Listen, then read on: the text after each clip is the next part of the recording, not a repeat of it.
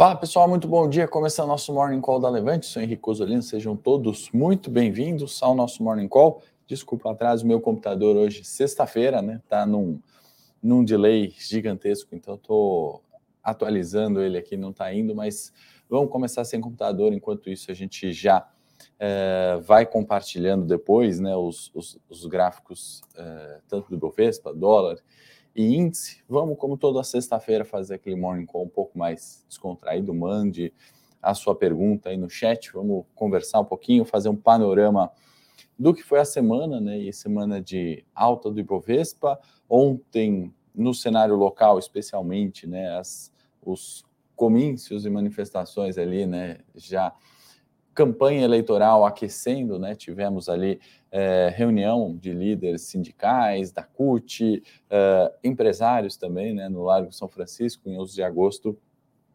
é, em um manifesto ali pela democracia, né? Isso foi bastante é, comentado na mídia local, especialmente, né? E aí é, sendo uma crítica, né? Também ao atual presidente Jair Bolsonaro, que em sua live, né? De quinta-feira também rebateu né, algumas críticas ali, né, muito daquele discurso acalorado quanto a, ao respeito ou não é, da democracia, entre outros, é, entre outras críticas ao governo atual, né, tinha lá também o, o Haddad, né, tinham outros nomes importantes, né, relevantes ali, lideranças também na oposição da do atual presidente. Né? Então, acho que não necessariamente isso vai afetar né, preços de bolsa hoje, né? não é algo que vai fazer bolsa cair ou subir, mas é aquele momento né, em que todo o investidor está esperando ao longo do ano, né? a volatilidade em virtude das eleições do segundo semestre,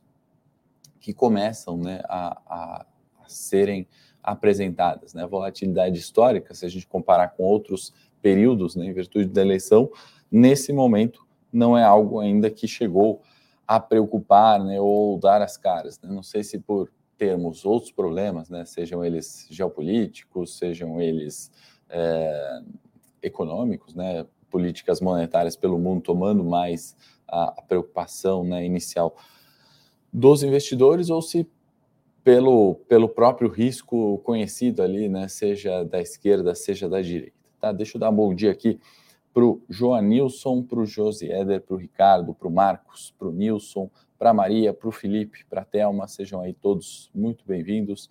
Mandem suas é, perguntas e é, o Ricardo já perguntando, né? Vale ficar ex hoje, né? É, Ricardo, se eu não me engano, hoje é a data. Posso até pegar aqui para mandar para você. Se for cliente, também manda a sua pergunta por e-mail ali, a gente passa a data, valor certinho agora de cabeça, não me recordo, né? A gente chegou a anunciar aqui no Morning Call, se eu não me engano, hoje o papel já fica ex. A Juliana falando que o livro já chegou, ótimo, maravilha. Espero que goste da leitura aí, Juliana. Aproveite é, a leitura do livro que enviamos. É, Sérgio perguntando de Ambipar. Sérgio, a gente tem um vídeo no canal, no meu canal, Henrique Cosolino, sobre Ambipar, né, explicando bastante sobre é, o modelo de negócio da empresa, né, conversamos com a empresa, vale muito a pena, que gentilmente também a empresa veio, né, se dispôs a gravar esse vídeo com a gente, então vale bastante a pena olhar, né, meia horinha de vídeo e de qualquer forma, né, nos, nos pontos técnicos, preço, notícias é, de curto prazo, né, a gente pode comentar no Morning Técnico de logo menos, né, ontem caiu é, bastante, né, Ambipar, que está numa tendência de baixa ali no curto prazo, tá?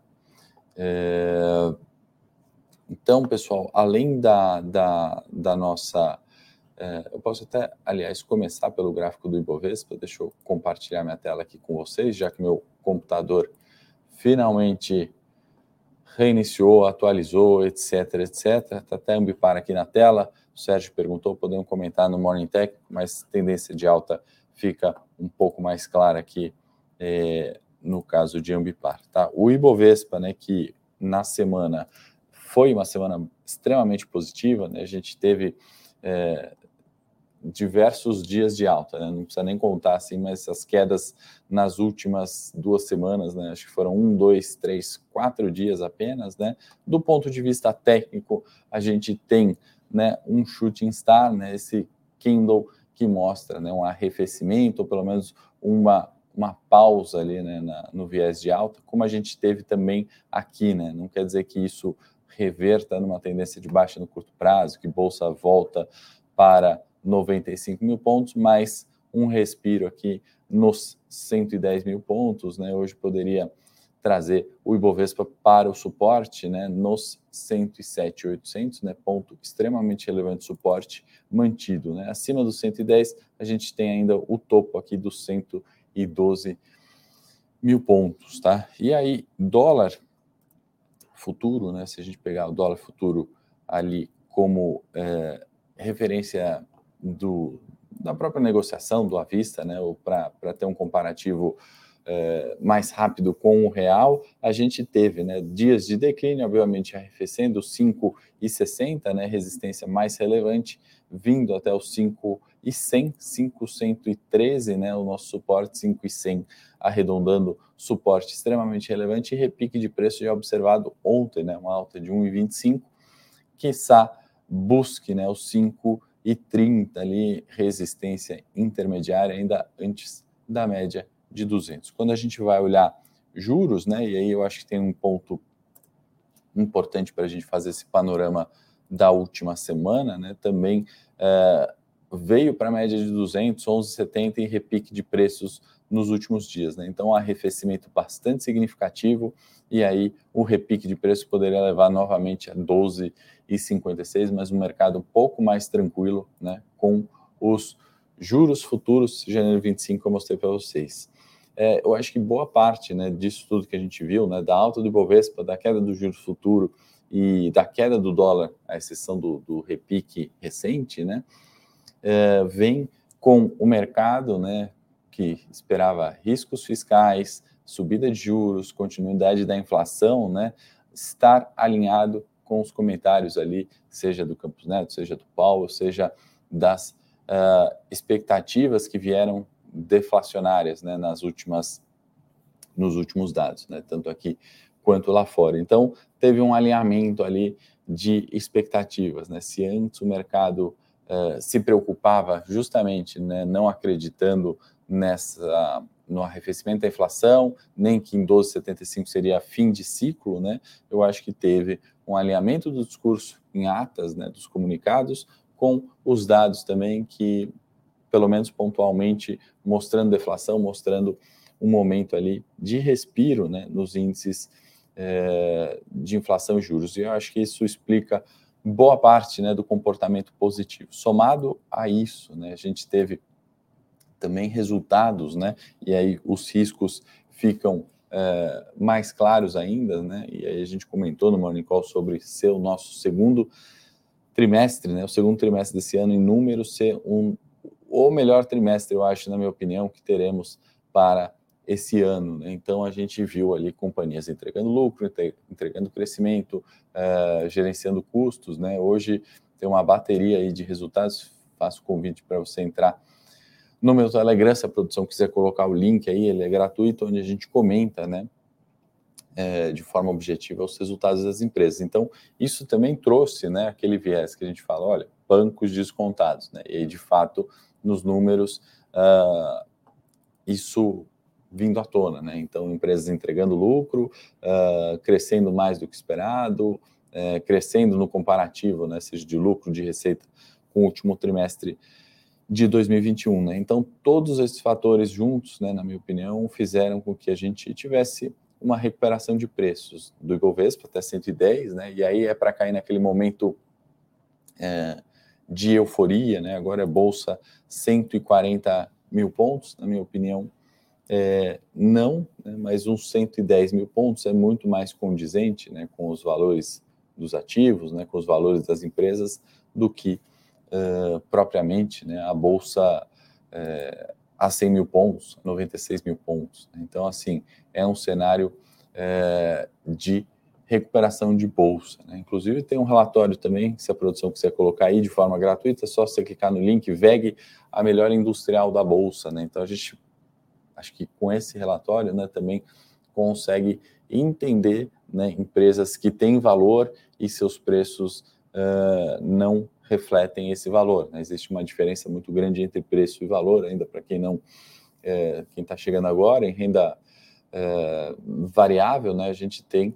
a comparação é, em preço de tela é uma coisa, né? E a VEG, quando a gente fala melhor industrial da bolsa, eu cansei de falar, inclusive nos vídeos de domingo, né, sobre a técnica, que é 22, 25 reais, extremamente barato, e acontece o repique de preços, né? Então tem esse relatório para a gente entender um pouquinho melhor de VEG e vou aproveitar também, se a produção puder, compartilhar o relatório gratuito dos bancos, né? Banco do Brasil, Itaú, Santander, qual que seria o melhor banco da Bolsa, né? Os bancos também que eram é, ou ainda estão descontados historicamente, né? Esse desconto a gente pode observar de diversas formas, né? Uma das formas mais fáceis é olhar o indicador preço-lucro, né? Ele não explica tudo, mas ele é uma boa referência, que é basicamente pegar o preço por ação, dividir pelo lucro que é, lucro por ação, né? E aí você vai chegar em um número, esse número atualmente, né, que ronda aí na casa dos nove, né? Tem banco menos, banco mais, mas numa média nove é historicamente mais barato. Né? Isso quer dizer o quê, né? Que aquele preço que você paga, por exemplo, por Itaú, né? Você demora nove anos é, para recuperar, né? Então é um indicador bastante importante para a gente olhar e isso também fez com que as bolsas é, recuperassem. Né? Sem falar também do, da questão do varejo, né? recuperação pontual de preço. Então, acho que vale muito a pena vocês baixarem esse relatório de VEG e esse relatório de bancos. E também, para quem quiser um resumo, né? entra lá no Telegram, um resumo é, gratuito sobre as, as, é, os resultados, especialmente. Né? Então, sempre de manhãzinha cedo, posto lá sobre é, notícias, à tarde um comentário especial ali sobre ou inflação, ou sobre é, emprego, ou sobre um tema ou um dado importante da semana, tá bom? É, deixa eu passar aqui mais as perguntas. O Paulo perguntando marca d'água lá no Morning Tech que a gente vai pôr, né? Passa mais gráficos aqui, sempre Bovespa, juros e dólar, né? No máximo. É, Carlos está perguntando: bom dia, vocês acham que o discurso referente à taxa de juros nos Estados Unidos pode não aumentar para 0,75 na próxima reunião? Pode manter nossa bolsa em alta? Muito obrigado pelo like. Carlos, o que, que a gente tem, né? A, a gente sempre monitora aqui, né? Aquela expectativa é, do CME Group, né? Aquele é, são são economistas, né? O consenso de mercado colocando ali o que, que ele espera é, para juros. Né? E aí, se baseando nessa probabilidade, né, que hoje é, a gente está falando de. É, deixa eu, eu, vou até entrar aqui, a gente compartilha novamente essa tela, mas é, enquanto isso, né, o que a gente pode falar é, sobre. Eu acho que independente da subida ou não dos juros, né, se for 0,75 ou 0,5, que basicamente é onde a gente vai encontrar as projeções, né, e onde é, mora ali a razoabilidade, né? Eu acho que não é o 0,25, né, que vai fazer de fato é, uma diferença muito grande, né? Diminuiu ali, eu acho, a expectativa para o 0,75, né? Isso pode é, não acontecer, mas mais do que aquela regrinha de bolsa, né? De bolso, juro sobe, bolsa cai, a gente tem que pensar que o mais importante para uma bolsa subir ou cair é a manutenção ou não de uma meta de inflação. Né? E no caso dos Estados Unidos também, a meta de emprego. Né? Então, a taxa de juros, né, a política monetária, ela serve com esse viés, né, para inflação cedendo da meta e a economia rodar de um jeito certo, e nos Estados Unidos, aqui não, né, o mandato não é duplo, mas nos Estados Unidos ter é, a meta de emprego alcançado. Tendo esses dois fatores alcançados, a gente tem uma bolsa é, razoavelmente positiva e subindo. Né? Então, acho que essa é a questão. Né? Apesar de juros subindo, ativos descontados. Só que os ativos já foram descontados uh, nessa projeção de subida de juros. Né? Então, agora tende, é, vem do copo meio cheio, nessa né, normalização. Se o juro subiu, os ativos descontaram já, né, se o mercado se antecipou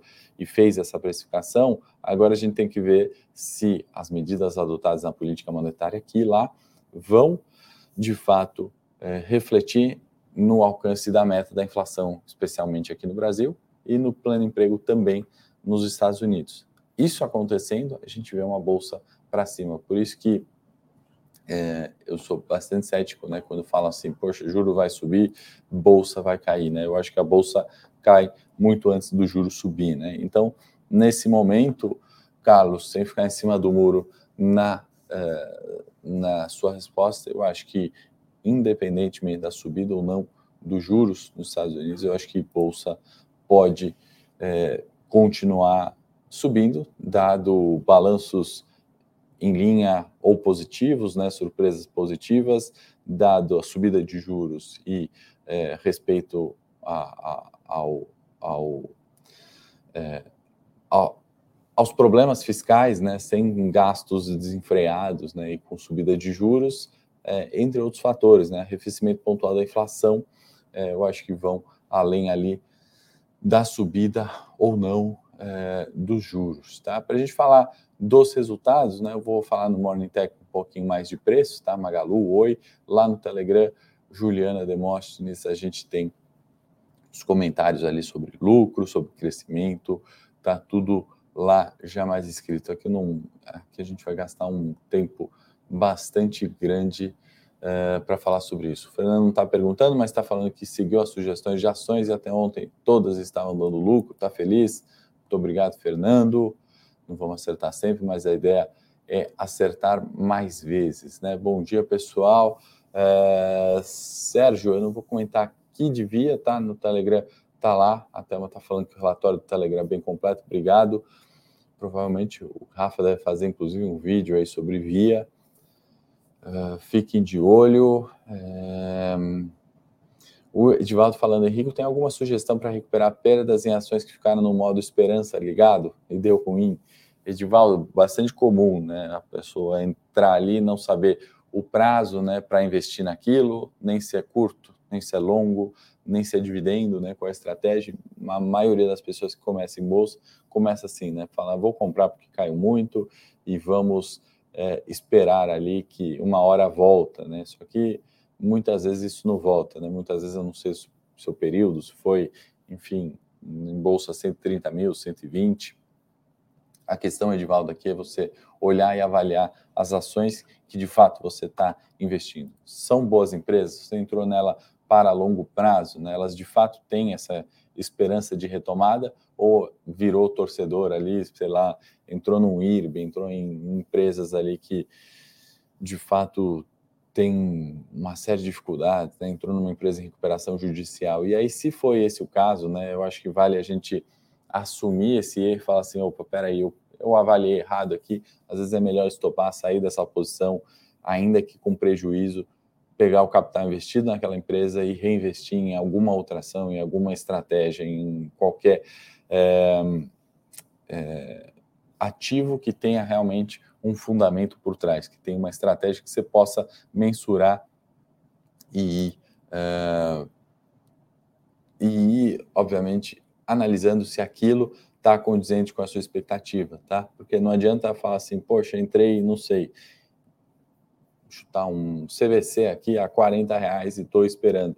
É, não vai voltar para 40 reais CVC, né? Assim, nem, nem nesse ano, talvez nem no próximo, né? As coisas mudaram e mudaram muito forte, né? Desde a CVC a 30 reais, não precisa ser a 40, precisa ser a 20, né? A gente está falando que se CVC subir 100%, né, ela vai para 14 reais, uma alta de 100% em qualquer companhia, né, ela dobrar de valor, né? O que que a gente está vendo para a CVC dobrar de valor no curto prazo? Não existe, né? Isso não não tem, né? Ela está saindo, né? Ela sobrevivendo, né? Já mostra boa capacidade de gestão, né? Ela está saindo de uma pandemia, ela está saindo de é, outras tantas questões que afetaram a receita, que fizeram ela tomar mais dívida, que aí dificultaram o custo de capital, e aí teve é, provavelmente demissão ali de pessoas que faziam uh, o negócio girar, fechamento de agências, então tudo isso, né, não adianta ficar esperando, né, uh, só com a esperança de que CVC volte a 20 reais. Um dia ela voltará, né, isso se ela continuar uma boa gestão, né, pode ser que volte um dia, mas esse um dia entra aí no seu no seu uh, na sua esperança de tempo, de estratégia, de capital alocado, né? De repente não é a melhor estratégia, né? Sem dúvida, esse ano não foi, né? A gente falou muito sobre commodities, sobre bancos, sobre até mesmo varejo, né? Outras uh, varejistas ali de e-commerce. Então, Edivaldo, minha sugestão nesse caso, não sei exatamente, mas é realmente você estopa essas posições e entra numa estratégia que você consegue medir. Né? Essa estratégia não necessariamente vai acertar sempre, não quer dizer que você vai mudar de papel, entrar no banco e o banco vai subir, pode ser que caia, mas é, no longo prazo isso dá certo, é, pode ter certeza. O Ricardo falando do 3, 5 dias, Edivaldo falando dos 3, 5 dias, que bom que o trade aí ajudou a melhorar. É, e, e o Fernando também reforçando, então fico feliz, né, pessoal? que essa estratégia tem ajudado aí de alguma forma vocês. Vocês sabem, não vamos acertar sempre, mas a gente sabe qual é o risco, né? A gente sabe o risco máximo no stop, a gente sabe o objetivo no alvo e principalmente o objetivo de tempo, tá bom? É, até uma falando que a melhor estratégia é ter uma orientação estratégica.